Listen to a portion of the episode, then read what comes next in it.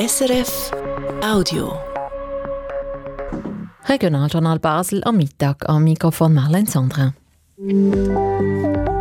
Zwei Jahre nach dem Angriff von Russland auf die Ukraine leben in den beiden Basel insgesamt 4'500 Ukrainerinnen und Ukrainer. Nur ein kleiner Teil von ihnen ist wieder zurück in die Heimat gegangen oder in ein anderes Land weitergezogen. Marcello Capitelli. Der grösste Teil der ukrainischen Flüchtlinge hat noch keine Stelle. In Basel-Stadt und Basel-Land arbeiten weniger als ein Fünftel von allen ukrainischen Geflüchteten mit Schutzstatus S. In anderen Kantonen sind es viel mehr. Das zeigen die Zahlen vom Staatssekretariat für Migration SEM. Der zuständige Basler Regierungsrat Kasper Sutter erklärt, so schlecht ist das nicht. Die Hauptaufgabe ist zuerst, dass sie, dass sie in Spruch kommen, weil das ist wirklich entscheidend, dass jemand eine Chance hat auf dem Arbeitsmarkt. Es gibt ein paar Ausnahmen, hochqualifizierte Menschen, die, die Englisch können, die haben von Anfang an schon einen Job können finden Und darum, unser Fokus liegt auf dem Sprucherwerb. Aber ja, jetzt ist klar auch, auch die Ambition, dass die Leute jetzt äh, auf dem Arbeitsmarkt äh, eine Stelle, wenn immer möglich, oder wenn, wenn möglich, können finden der Bund hat eigentlich das Ziel vorgegeben, dass bis Ende Jahr 40 Prozent der Menschen mit Schutzstatus S einen Job haben. Das Ziel sei zu hoch gesteckt, sagt der Kasper Sutter. Sein Ziel sei dass alle die, die den Spruch genug gut können, dann auch einen Job finden, der zu ihnen passt. Unter den Geflüchteten aus der Ukraine sind übrigens sehr viele Kinder und Jugendliche, das schreibt die Nachrichtenagentur Kisten SDA. In Basel-Stadt sind über ein Viertel unter 18 Jahre alt. Der Marcello Capitelli. Das Café Spitz zu Basel bei der Mittleren Brücke heisst schon bald Dupont. Die Schänzli-Gruppe hat das Restaurant übernommen. Am 27. März soll es wieder aufgehen, zuerst nur draussen auf der Terrasse. Drinnen wird noch umgebaut. Ab dem April sei dann alles offen, schreibt das Basler Gastrounternehmen. Personalisierte Tickets im Joggeli, das heißt, man kann jeden und jede im Stadion identifizieren. Dafür fehlt heute eine Rechtsgrundlage in beiden Basel. Und die könnte das Hooligan-Konkordat schaffen. In diesem Konkordat sind fast alle Kantone dabei, außer Basel-Stadt und Basel-Land. Hier setzt man seit Jahren auf Dialog und Fernarbeit.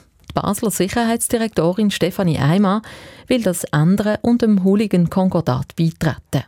Im Parlament zu Basel dürfte sie keine Chance haben. Die SP-Fraktionschefin Michela Sejani sagt, eine solche Diskussion im Grossen Rot wird nichts bringen. Ich gehe eigentlich jetzt, zum heutigen Zeitpunkt, wirklich davon aus, dass das gar nicht bis ins Parlament kommt. Das ist meine Hoffnung eigentlich. Weil wir haben das alles schon mal besprochen und es ist nicht durchgekommen, sowohl in Basel-Land wie auch in Basel-Stadt. In Basel-Stadt hat der Grosse Rot vor zehn Jahren Nein gesagt zum Hooligan-Konkordat. In Baselbiet hat der Landrat erst vor einem Jahr darüber debattiert und dann auch Nein gesagt. Auch im Baselbieter Parlament hat das Anliegen darum wenig Chancen, auch wenn der Baselbieter Polizeikommandant nochmal einen Anlauf für einen Beitritt nehmen will. Mehr zu diesem Thema hören Sie dann heute in unserer Obensendung. Es kann ja praktisch sein, unterwegs schnell einen Kaffee rauslassen, am Morgen zum Wachwerden, Takeaway aus dem Vollautomat. Man muss nur auf ein Knöpfchen drücken und schon kommt der Kaffee samt Milch raus. Nur, die Milch ist einmal mehr als zweifelhaft. Zu diesem Schluss kommt das Basler Kantonslabor, Marcello Capitelli. Bei der Hygiene von der Milch in Kaffeevollautomaten gäbe es noch Verbesserungspotenzial. Das schreibt das Basler Kantonslabor in seinem Bericht. Letztes Jahr haben sie in knapp 20 Restaurants und Cafés die Vollautomaten untersucht und dabei gesehen, dass ein paar sich nicht an gewisse Hygienemaßnahmen halten. Bei vier Proben sei ein Richtwert von gewissen Mikroorganismen überschritten worden. Milch bietet nämlich einen guten Nährboden für Bakterien und wenn die Milch in den Automaten nicht genug gekühlt wird, dann können sich die ansammeln und vermehren. Das deutet dann auch darauf hin, dass die Behälter, wo die Milch drin aufbewahrt wird, nicht genug oft geputzt werden, sagt der Gregor Mekombi vom Kantonslabor. Also bei der, bei der Reinigung von diesen Geräten muss man sehr gut aufpassen und die Anforderungen an die Hygiene von Lebensmitteln sind, im, sind rechtlich sehr, sehr hoch. Und ähm, man muss wahnsinnig gut Acht geben, dass man die Anforderungen auch einhalten kann. Und das ist jetzt einfach bei vier von diesen 19 Proben nicht der Fall gewesen, sodass mehr Bakterien drin sind, als toleriert wird rechtlich. Die vier Betriebe, die laut dem Kantonslabor eben zu wenig auf die Hygiene der Milch schauen, die müssen jetzt Korrekturmaßnahmen treffen. Gefährlich für die Gesundheit sind die Grenzwertüberschreitungen aber nicht. Die Richtwerte für die Anzahl Bakterien, die man drin findet, haben eigentlich nichts mit einer Gesundheitsgefährdung zu tun. Das hat einfach damit zu tun, dass man den Prozess richtig im Griff muss haben, dass man eigentlich recht weit weg ist von einer Gesundheitsgefährdung, wenn das eingehalten ist. Und wenn es überschritten ist, dann ist man noch nicht bei einer Gesundheitsgefährdung. Es geht nicht um pathogene Keime.